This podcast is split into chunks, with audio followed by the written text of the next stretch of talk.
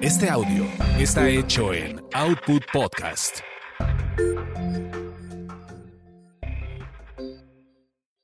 Escuchas a las sexolocas Alessia Divari y Edelmira Cárdenas. Prende tu curiosidad, activa tu imaginación, apaga tus prejuicios.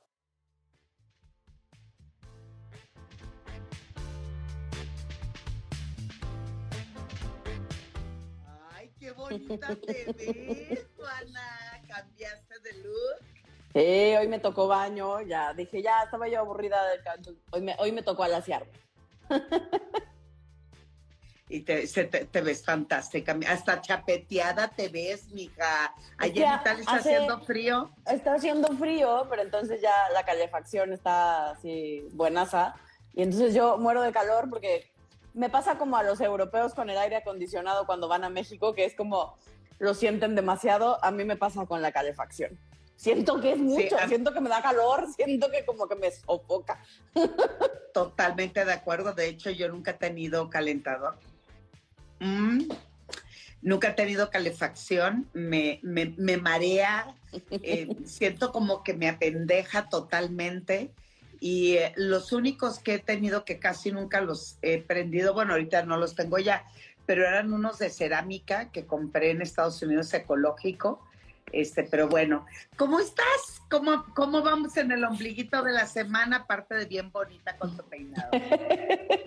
Muy bien, Maniwis, muy bien, muy contenta ya, deseando que fuera miércoles, como me gusta este espacio contigo y con todos los que nos hacen el divino favor de estar aquí con nosotras una hora eh, y de escucharnos también en el podcast y de volverlo a ver en el Instagram Live, ¿no? En el Instagram TV. Así que bienvenidos, bienvenidas a Sexo Locas. Eh, hoy es el Día eh, Mundial con- de la lucha contra el SIDA. Entonces, eh, el tema de hoy es cuando el miedo se convierte en una fobia. ¿no? Eh, porque de pronto, agarrando un poco de pretexto y no el tema del SIDA o del, VI del VIH, el VIH es el virus de la inmunodeficiencia humana, y después, cuando, digamos, lo adquieres o desarrolla. se desarrolla, se llama, se Ujú. convierte en SIDA, síndrome de inmunodeficiencia adquirida. Eh, al día de hoy, lo real es que cosas que vale la pena decir del VIH, aprovechando que hoy es el día, es que hoy ya no se considera una enfermedad mortal como hace hasta hace algunos años, hoy entra en categoría de enfermedad crónico-degenerativa, como si tuvieras diabetes, pues, ¿no? Exacto. Eh, la realidad es que la calidad de vida de la gente con, que vive con VIH es como la de cualquier otra persona al día de hoy. Sí, porque además el pavor siempre estuvo presente, sobre todo en los ochentas, que fue una década terrible para aquella persona que se le diagnosticaba el VIH o ya el SIDA. Es el SIDA en realidad, ¿no? El, exacto, empezó. el estado avanzado, eh, porque sabían que era una sentencia de, De muerte. muerte. En aquel momento no había tratamiento, no se sabía de qué se trataba, pero además empezó una lamentable persecución con respecto a las personas de la diversidad sexual porque de lo que se hablaba en ese momento en que era una enfermedad que este de hombres homosexuales. de hombres homosexuales. Sin embargo, el tiempo dio la razón y eh, es una práctica sexual, bueno, es una enfermedad que se contagia a través de la práctica sexual no protegida, por eso el condón es de vital importancia y después de detectada se puede hacer un trabajo eh, totalmente um, controlable y las personas pueden vivir con una excelente calidad de vida y con una buena actividad sexual placentera. Por supuesto, y o sea, lo cierto es que se transmite, como bien nos comentabas, a través de un encuentro sexual no protegido, eh, también a través de una transfusión de sangre dudosa, Sí. que no sepamos bien a bien de dónde viene esa sangre, que pueda estar, eh, que pueda contener el virus, o también, por ejemplo, en las inyecciones, en gente que, por ejemplo, se droga y se intercambia jeringas, eh, si alguien tuviera el virus, lo puedes también, lo puedes transmitir y por lo tanto eh, la otra persona lo podría contraer. O en todo este tema de los piercings y los tatuajes, cuando el material no está previamente esterilizado. Todo lo que tenga que ver con fluidos y sangre y haya un intercambio, puede, eh, si la sangre está, eh, contiene el virus del VIH, podrías eh, adquirirlo. Exceptuando la saliva a través de los besos, sabemos que no se contagia el, no, no. el VIH. Fluido, fluido vaginal. Exacto. Sin embargo, eh, si hay una encía sangrante, ¿no? Cuando hay sangre y hay intercambio de sangre, sabemos perfectamente bien que se puede hacer un contagio de esa. Eso es, correctísimo. Entonces, lo más importante acerca del VIH, todo esto que estamos diciendo, queremos creer que ustedes ya lo sabían, ya lo dominaban. Eh, no estamos diciendo nada nuevo y nada que no se sepa ya desde hace muchos años, pero lo que sí me parece bien relevante también decir, aprovechando el Día eh, Mundial contra eh, la lucha contra el SIDA, es todo el estigma que sigue habiendo y que sigue existiendo tristemente acerca de esta enfermedad, ¿no? Dado eh, el sórdido pasado de la enfermedad y que fue asociado, que aún si hubiese sido cierto cuál es el problema, pero bueno, dado que fue asociado a temas de la diversidad sexual, particularmente en hombres homosexuales. Em, entonces, y se transmite prioritariamente por una vía sexual. Em, pareciera que la gente que contrae VIH no es digna de empatía, ni de ser acompañada, ni de, em, ni de sentirse cobijado o cobijada. Entonces, eso me, me parece que, que al día de hoy sigue existiendo tristemente, sigue existiendo mucho estigma y mucha discriminación hacia la gente que vive con VIH. No, y tal, a tal nivel la discriminación que muchas oficinas o empresas, tanto gubernamentales como privadas, dentro de los requisitos que te hacen llenar en los formularios, te preguntan si tienes VIH. O sea, eh, eso es, contra la ley, eso es contra la ley, no te pueden preguntar eso. Tienes todo el derecho a no contestar. Una persona que acude porque tiene su seguro médico por parte de la empresa y es diagnosticado con VIH, lamentablemente también en, en muchas empresas eh, despiden a la persona con, con esta enfermedad. Sin embargo, yo digo, a ver, ¿Qué pasa si tienes diabetes, por ejemplo? ¿Qué tal si eres hipertenso? Eh, obviamente esto viene, el estigma viene a través de que se habla de una práctica sexual y en una sociedad tan religiosa como la nuestra, donde el, vivir una sexualidad libre, placentera, eh, eh, está totalmente estigmatizada y eh, tiene que ver con esta parte de la ignorancia y la falta de información. Aquí lo importante, mi querida Alesia, es siempre decirlo a nuestras queridas amigas y amigos y amigues que nos están viendo, lo vital de estar informado y sabemos perfectamente bien que una persona que tiene el virus de la, este, del VIH puede tener una práctica placentera siempre y cuando tengan los cuidados, tengan el medicamento, tengan el tratamiento y de esa manera se mantiene el virus totalmente a raya. Exacto. Y algo importante hay que decir es que la medicina está hecha por personas, Por lo tanto, esas personas no están libres de juicios y de prejuicios y de creencias limitantes acerca de la sexualidad.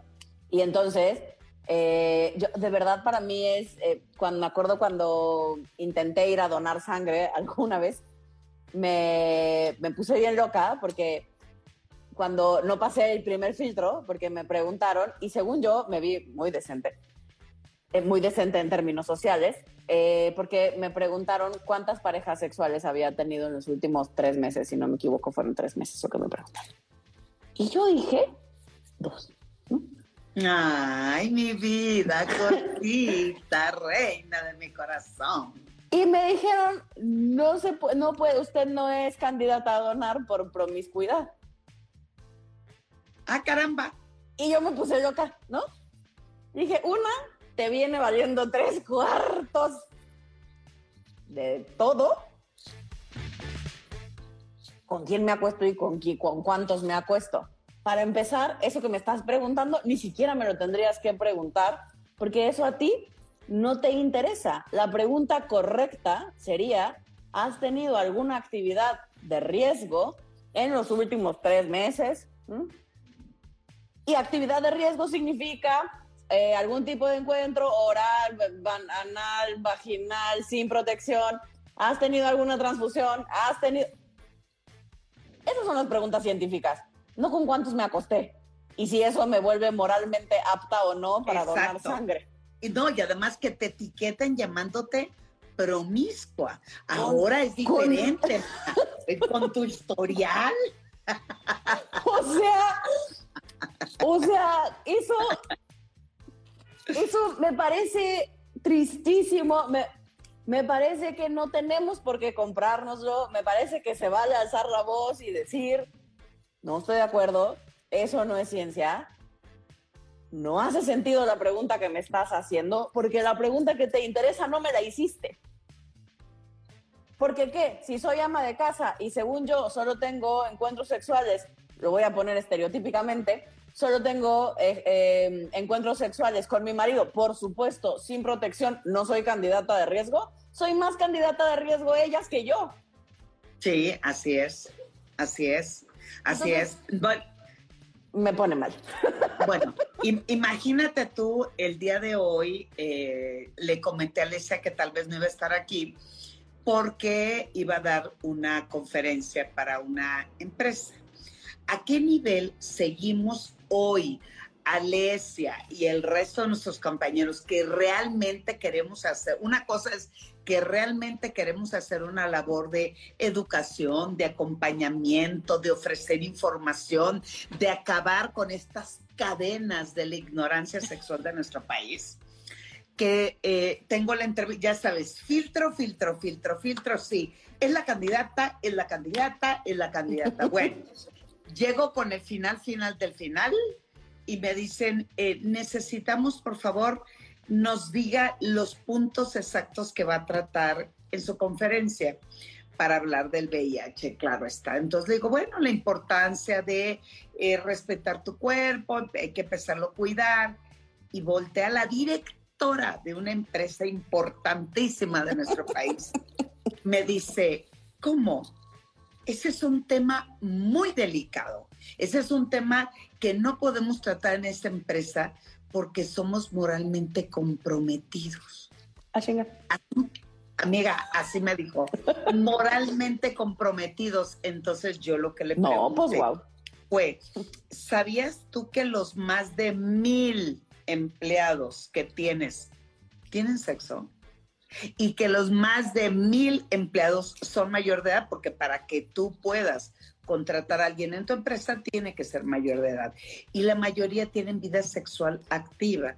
Lo que pasa es que tu percepción con respecto a la sexualidad es reducida. Porque me estás pidiendo que hable del VIH y es importantísimo hablar. ¿Y que no hable de, sexo? No, y me dijo, es que nuestros directivos son muy delicados y recuerde usted que el tema que va a tratar es muy delicado. Y yo, no, no es muy delicado. Es un tema que me lleva, no me contratar. no me puedo explicar por qué. ¿Qué se creen? O sea, yo lo que le dije es, tú lo que deseas entonces es una plática que sea totalmente médica. Y me dijo, no, no, no, yo lo que necesito que usted nos enseñe es cómo prevenir el VIH con prácticas sexuales seguras. Seguras y protegidas. No puedo hablar de la práctica sexual, nada más de cómo prevenirla. Entonces, es lamentable porque sé que eso no es la empresa eso te dice la mentalidad de un cerebro de este tamaño, que por eso seguimos teniendo altísimos niveles de contagio, no solamente en nuestro país, sino a nivel nacional y a nivel mundial. Y donde además le dije, a ver, si no has podido erradicar el COVID, porque hay gente que no se quiere vacunar, ¿cómo le vas a hacer con VIH cuando dice que es un tema totalmente delicado? Cuando no me dejas hablar de eso, pues, ¿no? Exacto. Es que no puede decir pene, eso sí me dijo. No puede decir pene, no puede decir vagina, le dije, perdón, es vulva, pero está bien, ¿no? Eh, es que de verdad no queremos que nuestro presidente de la compañía de, se, vaya para grito en el cielo, porque por primera vez en la historia de la compañía nos estamos aventurando. Uy, qué abierto. delicado. Y yo así de, pues ya, amiga, ya no me hablaron, ¿verdad? se me hace, se me no entiendo por qué, pero justo hablando que el tema de hoy tiene que ver con el miedo, dado, dado que estamos hablando de temas como el SIDA, aprovechando el día de hoy, tiene que ver con que la sexualidad socialmente nos genera miedo, ¿no? Nos la venden con miedo. Y entonces eh, pasan todas estas cosas como lo que te pasó a ti en este caso con, la, con el intento de conferencia, o cuando me acuerdo hace algunos años, ya varios, que me hablaron de, de una estación muy famosa en Venezuela. Eh, y querían una entrevista para que hablara yo de eyaculación precoz, pero era la radio oficial del país. Y entonces me dice, doctora, pero no soy doctora, pero ya se sabe que nos dicen doctoras. Bueno, Edelmira sí ya va a ser doctora. este. Perdón, ya me dieron permiso de que podía decir doctora. Ah, ya. Ándale. este, pero bueno, el caso es que me dicen de eyaculación precoz. Ok. Pero me dicen, oiga, pero solo, solo unos detallitos menores. No puede decir la palabra eyaculación. Ah. No puede decir así no puede decir pene, no puede decir sexo, no puede, y yo, ¿y cómo supone que voy a hablar de eyaculación precoz si no puedo decir la palabra eyaculación, ¿no? Esa vez me aventuré, hice todo un show para hablar de sexo sin hablar de sexo. Eh, y luego me prometí a mí misma que no lo iba a volver a hacer porque me parece que va en contra, hoy así lo veo, me parece que va en contra de lo que enseñamos, ¿no? Y de lo que decimos que debería de ser. Em, y que valdría la pena naturalizar. Y parte de naturalizar es llamarle a las cosas por su nombre, ¿no? No estoy diciendo una grosería, no estoy diciendo nada que no diga ningún libro de medicina, ¿no? Si ya quieren dar ese peso. Entonces, pero claro, todo eso tiene que ver con el miedo, con que nos educan y nos dicen todo el tiempo que eso no está bien, que no se debería, que si damos información estamos incentivando que la gente tenga más encuentros sexuales o que la gente eh, se acueste con todo mundo y se vuelva promiscua, o sobre todo en el caso de los adolescentes o de los niños, que empiecen una vida sexual a mucha más temprana edad, cosa que todo eso que acabo de decir son mitos, porque de hecho una educación integral de la sexualidad genera todo lo contrario. Sí, porque además, si estamos hablando de los derechos sexuales, derechos sexuales ya institucionalizados, aprobados por la ONU, por cada país, y los derechos sexuales que están también dentro de nuestro H, Instituto de los Derechos Humanos a nivel nacional, tenemos uno, derecho a la información científica y académica, académica. derecho al placer, de, o sea, derecho a expresar libremente de quién me quiero enamorar y con quién deseo compartir en la vida.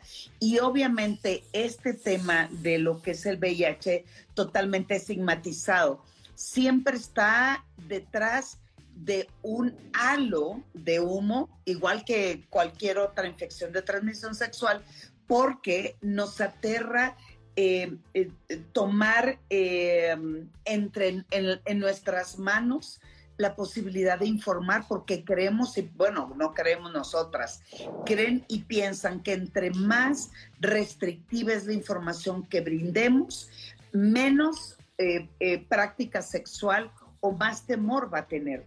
Esto ha sido parte de nuestro trabajo de años y años y años de Alesia y el mío, de cómo lograr trabajar con la vergüenza, con el miedo, con la culpa, con la ignorancia, porque son elementos que siguen trascendiendo o permeando la sexualidad no solamente de nuestro país, sino también de nuestra cultura latina.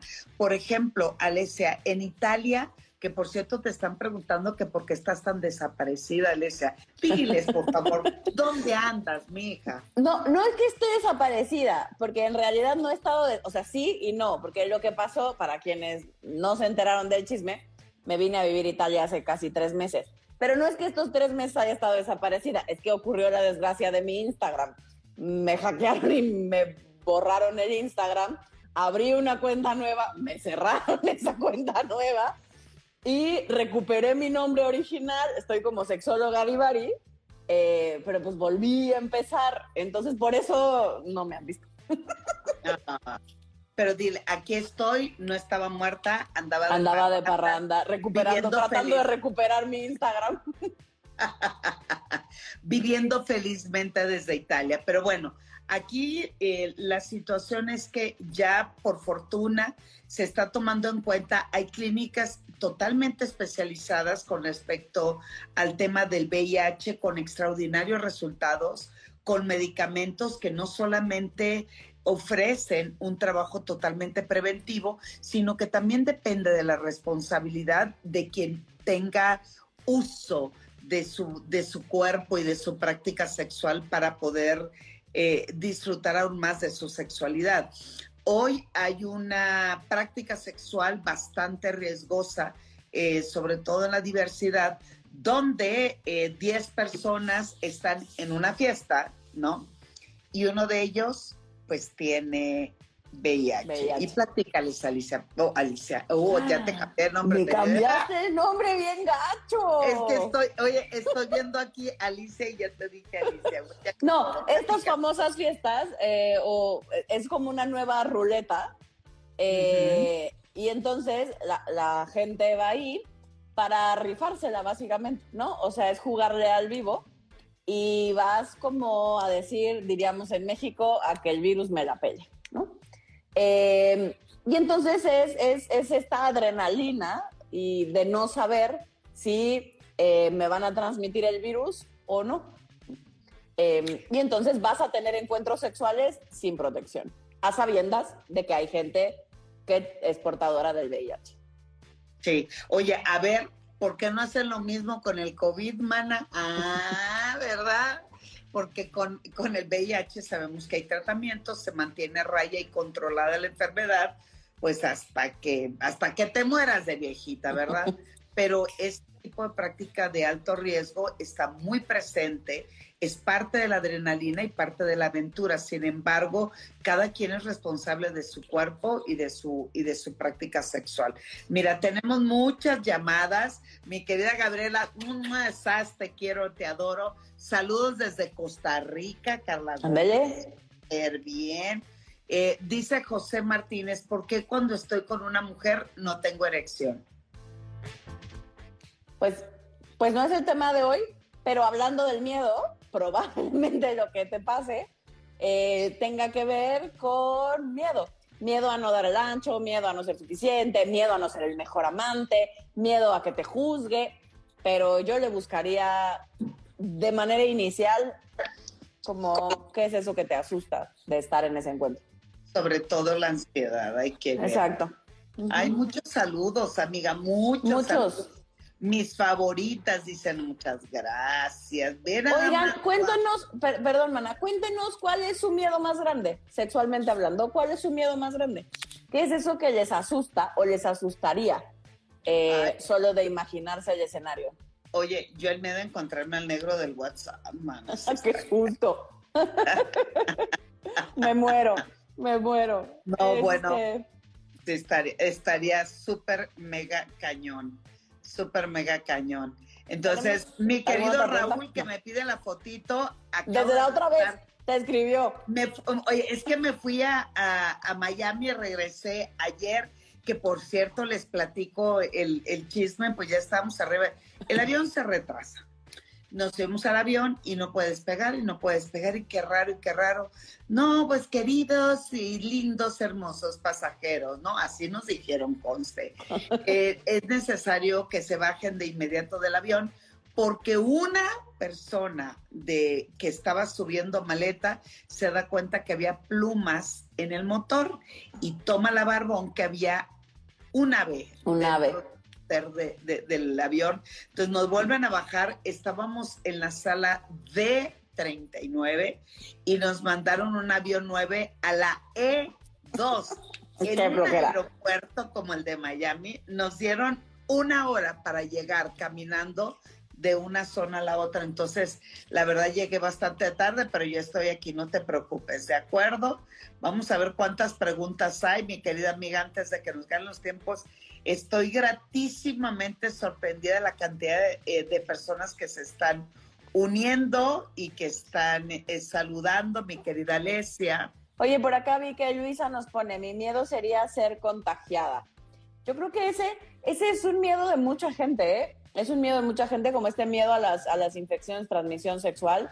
Em, hay, hay, mucha gente que, que, de hecho se vuelve una limitante para su vida sexual de manera cotidiana, porque aún si usa condón, aún si eh, se, se, usa, por ejemplo, hay quien usa espermaticida y condón, em, y que busca como de todas las maneras habidas y por haber, ¿no? Estar como sentirse seguro, segura.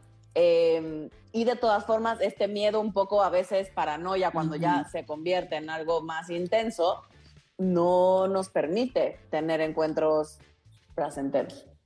Entonces, se vale que nos dé miedo, pero hay que aprender a manejar esos miedos. Pues. Lo, lo, que hemos dicho siempre, no es que debemos de dejar de tener miedo o dejar de tener vergüenza o dejar de tener culpa, no, es cómo aún con mi culpa, aún con el miedo, aún con la vergüenza, cómo puedo hacerle frente a una situación donde trayendo esto conmigo, lo pueda trabajar y lo pueda disfrutar y lo pueda llevar y encaminar. Por ejemplo, en mi caso, no sé, en el caso de Alicia, que es bien, ya saben, bien chucha la perrota, pero cuando yo me presento en un escenario, qué tiempos aquellos que no Cuando uno se presentaba en vivo. Cuando nos presentamos en los escenarios que había muchísima gente, yo sigo teniendo miedo. Pero no es que no debo de tener, no, tengo miedo. Lo agarro y con eso, órale, a salir a escena. Esto es algo muy parecido también en la vida sexual. Lo que no eh, es eh, recomendable es que el miedo me domine y no me permita tener una actividad gozosa. Ese es el problema. Entonces, pero bueno, este nuestro querido Juan dice que saludos y desde Chile nos manda saluditos. Ay, Chile, sí se me antoja, quiero conocer, no Yo también es un país que se me antoja. Oye, ese era mi viaje del 2020 y se nos atravesó la estúpida pandemia y ya no fui, iba yo a ir a Argentina y a Chile esa Navidad del 2020. mira, amiga, tendrás que venir hasta acá. No, bueno, o sea, Alicia, hoy nos están saludando una cantidad. Sí. De verdad, estoy sorprendida. Sorprendida de saludos, saludos, saludos, saludos desde Guadalajara, desde El Salvador. Muchos saludos. Hola, hola, hola, hola. Wow. No, bueno, eh, Oigan, pero no solo nos saluden, sí díganos cuáles son sus miedos. Por favor, ¿cuáles son sus miedos o qué les aterraría en una actividad sexual? Hola, Elmira, preciosa, soy Juan de Jesús de Chile. Ay, saludos, besos para ti, como siempre. Ay, bella, y ya será. ¿Bebé? Gracias. No, porque aquí no estoy viendo a nadie que nos diga cuáles son sus miedos, sus penas, sus vergüenzas, lo que sea güey, le estoy dando y dando y nos están saludando. Saludando y saludando.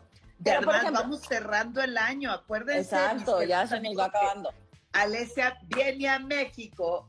Eh, ya el domingo me voy de aquí. Em, por acá estoy leyendo miedo a no cumplir con las expectativas del otro por falta de experiencia. Ay, esa, esa es bastante común, fíjate. Yo tengo varios pacientes que, que llegan conmigo porque, porque sienten que no tienen porque sienten que no tienen mucha experiencia sexual y que su pareja se va a dar cuenta, porque están saliendo con, sobre todo sucede cuando están saliendo con alguien ¿no? nuevo, eh, con una nueva persona, y entonces sienten que esta nueva persona se va a dar cuenta que no son muy experimentados o experimentadas y qué vergüenza. No estamos obligados a tener experiencia. No está escrito en ningún lugar. Trabajar, o cuando utilizamos el celular, el primer celular, o cuando quiero cocinar y no conozco el horno. O sea, todo esto, la experiencia lo dará el tiempo, la voluntad, la manera en que deseamos eh, eh, aprender de lo que estamos haciendo. Pero bueno, mira, Picapiedra nos tenía bien abandonadas, fija, bien abandonadas a las dos. Desde Alaska. Hola, amores platónicos desde Alaska. Mano, no tengo ganas de ir ahorita a Alaska. yo sí, yo sí, si me invitas voy. Alaska, Alaska sí está, Alaska sí está en mi top 10 de lugares que quiero conocer. No, no, a ver, espérame, claro, pero no ahorita en invierno. Eh, me la rifo. Digo, ni puedo piedra ya, está, ya salió la primera. Yo voy en el verano y el te cae en el, en el invierno. Pero buena, bueno, güey, sigue una cantidad impresionante de saludos. Muchas gracias. Muchas... Ay, compártanos, por favor, cuál es tu miedo, cuál es tu vergüenza, cuál es tu pena. Por acá Ani dice, Ani, estoy viendo una. Ani dice, yo tengo miedo al rechazo, que a él no le guste algo que le haga o que hagamos juntos y me aleje. Pues mira, eso será parte del aprendizaje. Si, oye, nadie estamos obligados a que nos guste lo que la otra persona le guste, pero sí es importante cómo lo planteo, cómo nos dejamos llevar y es muy válido que después del acto del evento o en el mismo acto digan, pues no es para mí. Eso, eso también es bastante este, válido. Ahora sí ya nos están poniendo sus miedos. Samantha dice, el miedo es dejar de sentir deseo por mi pareja o que de plano se me vaya el deseo. Por acá Lau nos pone, hola hermosas, este no es tanto un miedo, pero yo me considero una persona que me gusta mucho el sexo y me gusta experimentar, pero a mi esposo no. Y ese es mi miedo, que él piense que soy muy promiscua. No, mira. Y yo así. Y si piensa que eres muy promiscua, ¿qué onda con tu marido? Habrá que darle una checada a esa relación, pues. La relación, la comunicación, la autoestima, la seguridad y el machismo, el, oye, eh, la, la, parte en donde se piensa y se califica a la persona en base a su vida sexual, pues no. Mira, aquí dice Arloba Edel, solo confírmame que me parece, ah, para confirmarte que me parece una mujer con, ya viste, con gran personalidad, interesante. Qué cosa. Qué cosa. Pero dime, ¿cuál es tu miedo? A lo mejor estar aquí, ya sabes, Happy Birthday to you y no cumplir expectativas, no sé, cada quien. Beca nos escribió, yo tengo miedo a tener sexo sin protección con mi pareja y que tenga alguna infección que haya contraído por alguna experiencia anterior a mí, igual sin protección. Pero Beca, eso generalmente podemos hacer acuerdos. O sea, se dice que el periodo de ventana es de tres meses de la gran mayoría de las infecciones de transmisión sexual. Entonces, se pueden cuidar si ustedes están seguros que eh, el trato es que solo va a haber encuentros este, entre ustedes y se van a aventar al pozo de la confianza. Eh, tres meses después de haberse conocido, se hacen todos los estudios pertinentes. Sí.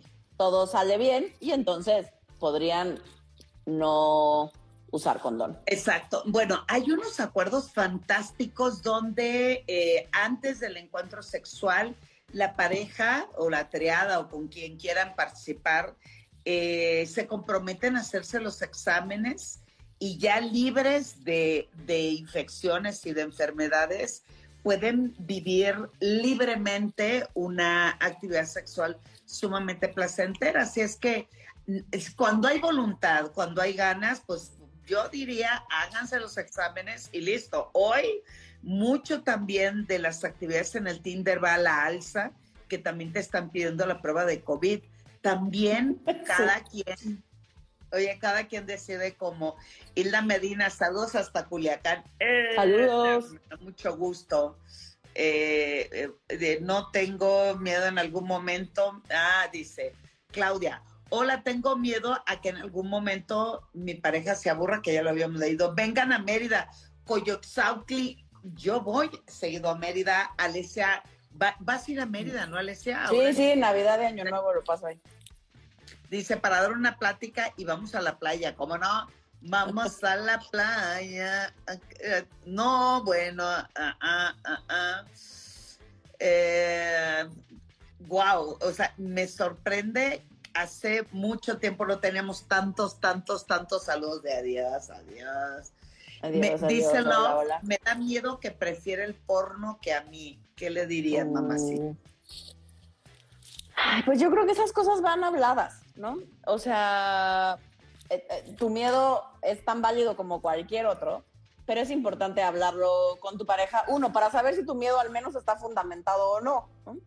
Eh, porque puede ser solo una, digamos, una inseguridad personal, porque tengo algo con el porno y entonces siento que no estoy a la altura de lo que el porno vende. Si te sirve de consuelo, nadie estamos a la altura de lo que el porno vende. Eh, o por otro lado, puede ser que sientas o percibas que tu pareja ve mucho porno o que te hace comparaciones constantemente entre tú y algo que vivió o que vio en el porno y entonces tu miedo tampoco estaría tan infundado, porque el miedo va escuchado. O sea, el miedo nos está diciendo algo. Cuando tenemos miedo, eh, el miedo es una emoción de sobrevivencia, es eso que nos mantiene vivos. Eh, es bueno sentir miedo, si no sintiéramos miedo estaríamos en problemas.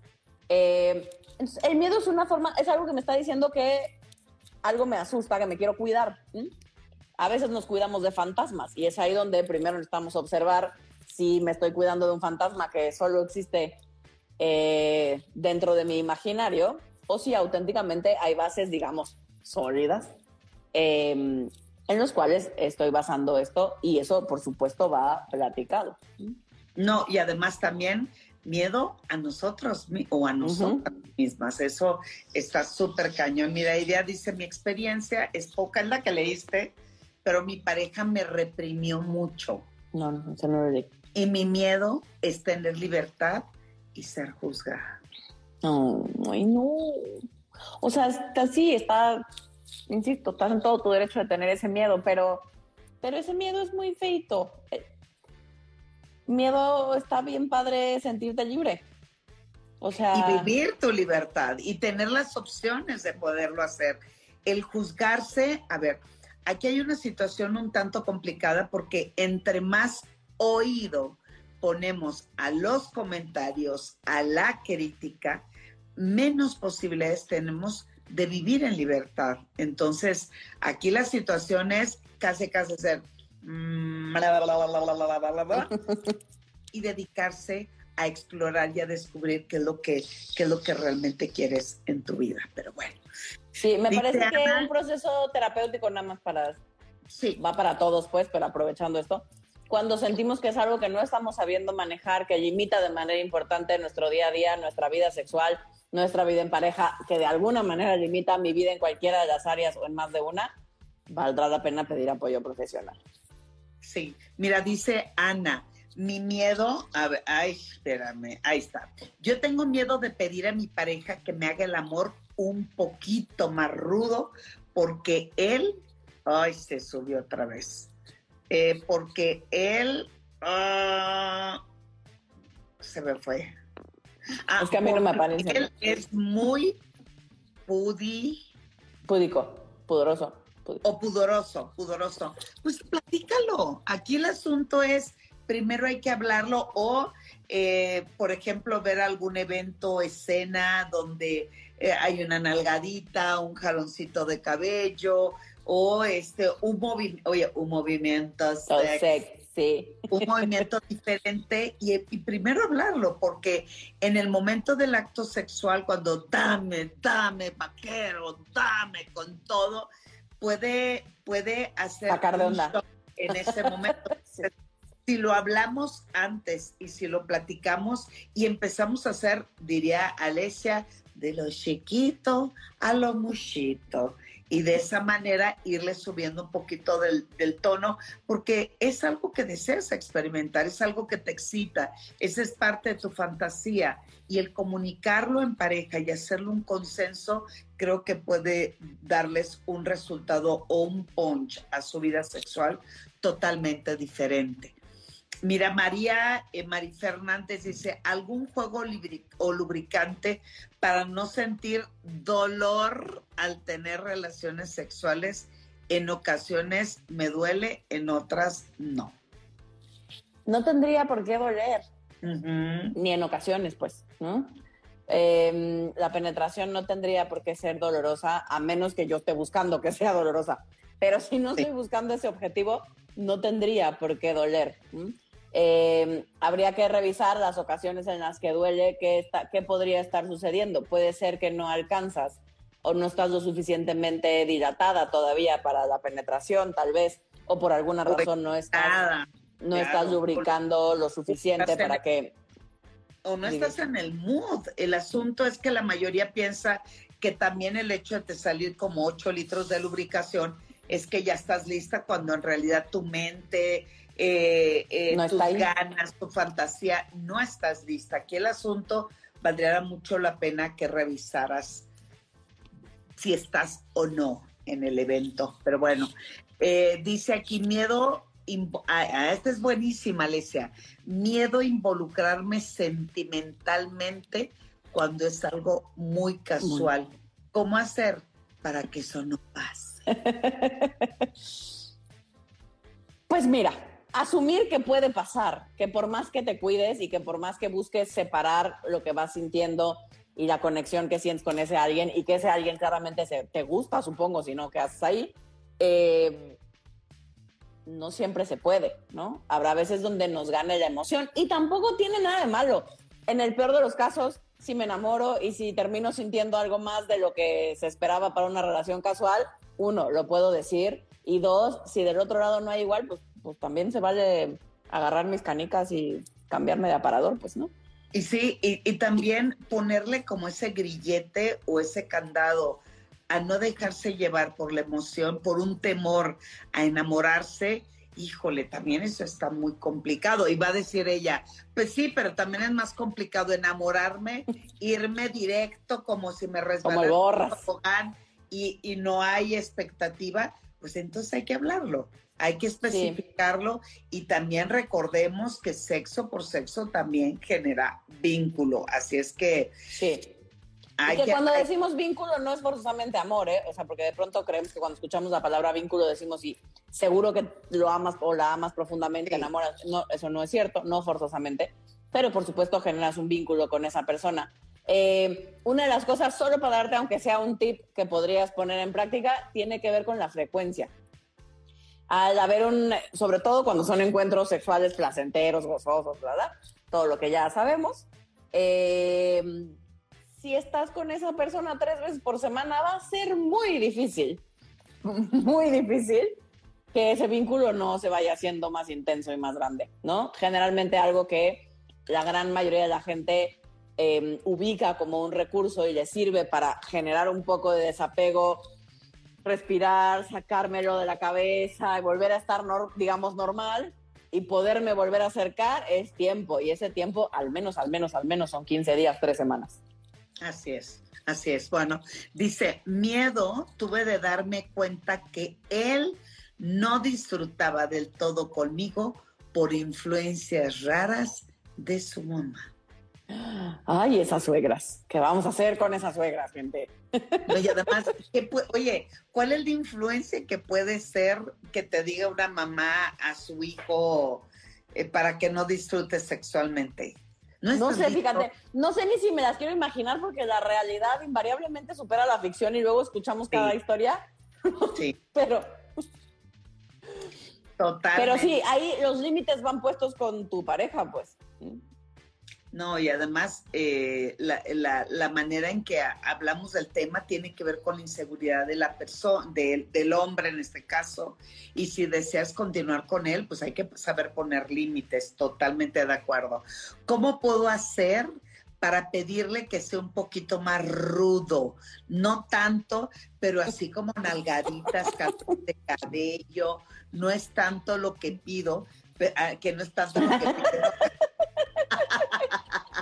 que no es tanto lo que pide, pero no sé qué piensa él de, de, eso, porque ya llevamos muchos años de casados. Mana, pues háblelo, llévelo, apúntelo, dígalo, tengo inquietud, me encantaría, vamos a probar. me antojó. Se me antojó, eh, tuve un sueño erótico donde me unas nalgas y me excité de una manera que sentí que chorrea y mojé la sábana, o sea, vele dando, vele dando contenido y carnita a, esta actividad sexual y no siempre pensar que el sexo sano es cuando hay erección, la introduce, tengo un orgasmo. No, hay que ampliar el buffet sexual. Hay que ampliar las prácticas para enriquecer día a día el interés, eh, las ganas, de espontaneidad y el enriquecimiento de su vida sexual. Miedo a que ella, ah, mira, de un varón, miedo a que ella no termine siempre enfoco en eso y le resta a mi enfoque. Y yo así. Claro, mi hijo, porque aquí cada uno pobremente que se preocupe por lo suyo, pues, ¿no? Y no digo que, por supuesto, cuando estamos en pareja no tengamos que ah, ocuparnos y, mm, digamos, apoyarnos el uno al otro, ¿no? O sea, pero, pero no es tu tarea que ella tenga un orgasmo. No es tu tarea que tu pareja tenga un orgasmo. No te toca a ti no estás mal tú si ella no tiene un orgasmo. Em, no es tu chamba. A ella también le toca alzar la voz, le toca pedir, le toca decir que necesita, le toca guiarte si es que necesita algo específico de ti. Eh, y a ti te toca también primero ver por ti, veo por mí, voy a ti, regreso a mí, voy a ti, pero no me pierdo de mí, idealmente. Oye, por ti y por todos mis amigos. Ay, aquí tiene uno fantástico. Miedo a que se embarace. sí, qué susto, oigan. Eso sí es un susto terror. Eso sí es miedo, para que muy facilito, mira, muy facilito. Protéjanse, utilicen un método anticonceptivo, un condoncito, mira, y háganse cargo, exacto, eso que está diciendo el mío es bien importante. Háganse cargo particularmente esto lo digo para los hombres, pues, porque nos dejan la tarea a las mujeres. Están las honrosas excepciones, pero en, en general, la gran mayoría de los hombres le dejan la tarea de la anticoncepción y de no embarazarse como si fuera un tema que está haciendo solita eh, a las mujeres. Si tú no quieres tener hijos, si a ti te da pánico embarazar a alguien, pues a cuidarse. Así es. Oye, amiga, esta es la pregunta que nos hacen frecuentemente. Marisol, ahí les va. Si ve miedo a que si ve porno me afecta y piensa que yo no le gusto. Y yo. que si ve porno. O sea, ella tiene temor que si, que si él ve porno, piensa que ella no le gusta. Ya no va a ser suficiente. Ah. Mi vida no tiene nada no, tiene que, o sea, el hecho de contemplar, de observar, hasta de masturbar pornografía, esa es parte de la fantasía y de imágenes con las cuales llenamos nuestra mente para excitarnos también.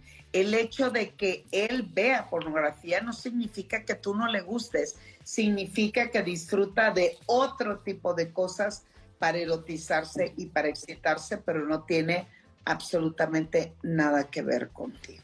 ¿Y cómo este miedo, hablando del mundo del porno y de la sexualidad y estas creencias limitantes, cómo el miedo a no ser suficiente para mi pareja, que yo no le sea suficiente sexualmente hablando, nos hace hacer cada barbaridad? Me estaba acordando ahorita de un paciente, eh, es hombre, gay, y eh, su pareja, eh, su novio, no le gusta que se masturbe.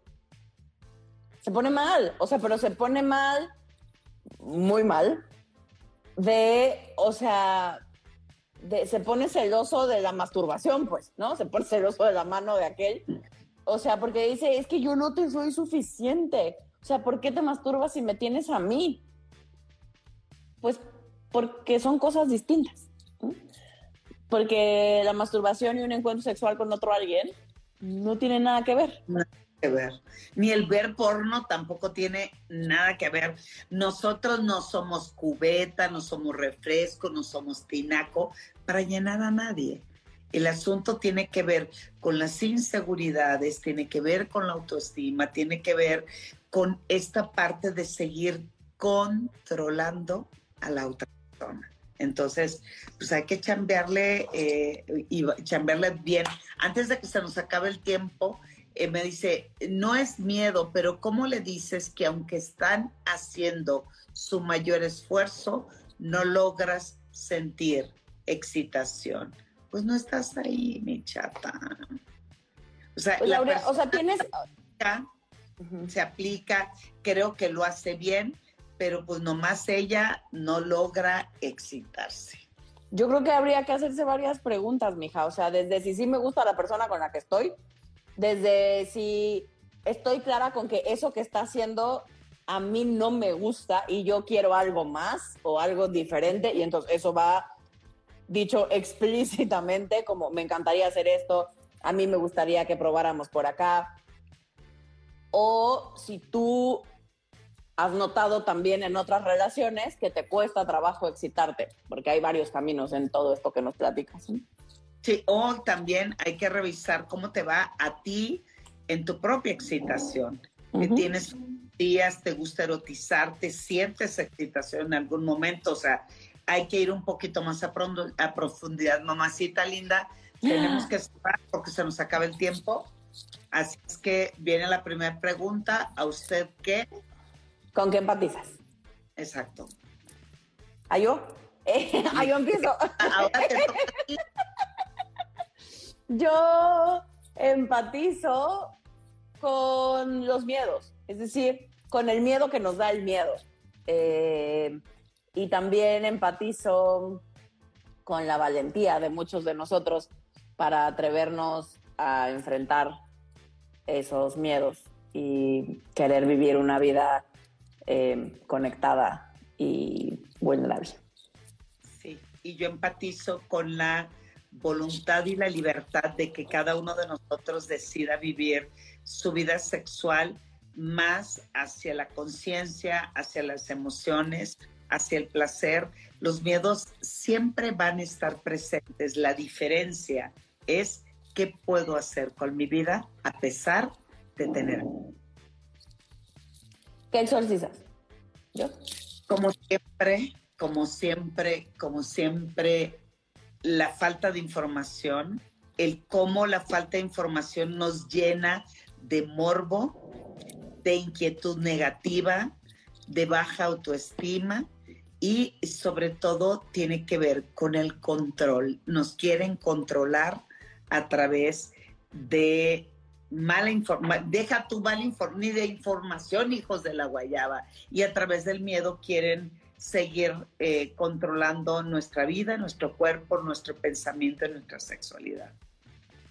Yo exorcizo eh, este terrorismo emocional acerca de la sexualidad y en general de nuestros cuerpos. Eh, exorcizo la ignorancia que a veces nos hace hacer mucha pendejada Em, y sí, eso, exorcizo, exorcizo estas prácticas, o sea, este, este educar a través del miedo y de la prohibición que no nos lleva más que a más de lo mismo y a no cuidarnos y a no hacernos cargo y a no poder ejercer nuestra sexualidad libremente. Exacto. ¿Qué aprendes de este episodio de Sexo Locas hoy? Hoy lo que aprendo es cómo a través eh, de brindar información hacemos que la práctica sexual o la manera en que deseamos vivir eh, nuestra vida, porque no solamente nuestra vida sexual, es a través de, de fluir, de relajarnos y de hacernos conscientes que aún cargando con vergüenzas, con culpas y con miedo, se puede crecer a través de la información y a través de la comunicación.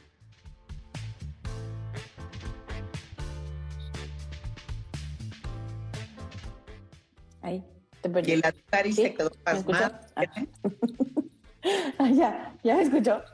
Este, y yo me aprendo este episodio que, que qué bonito es lo bonito.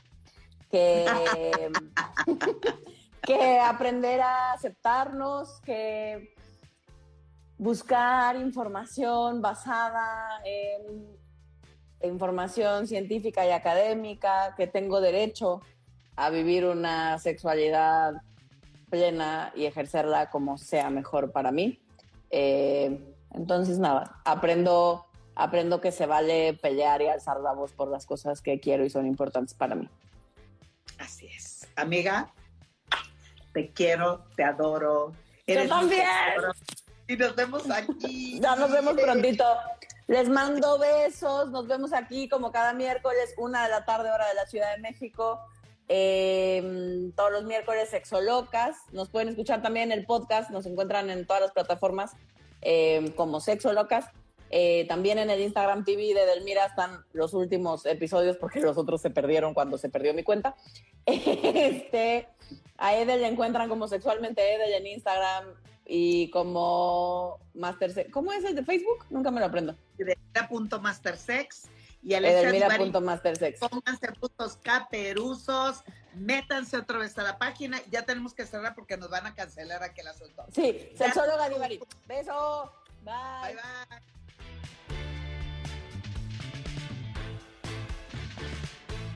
Sigue a nuestras sexolocas en redes sociales, arroba sexóloga Divari y arroba sexualmente. No se te olvide suscribirte y compartir este podcast.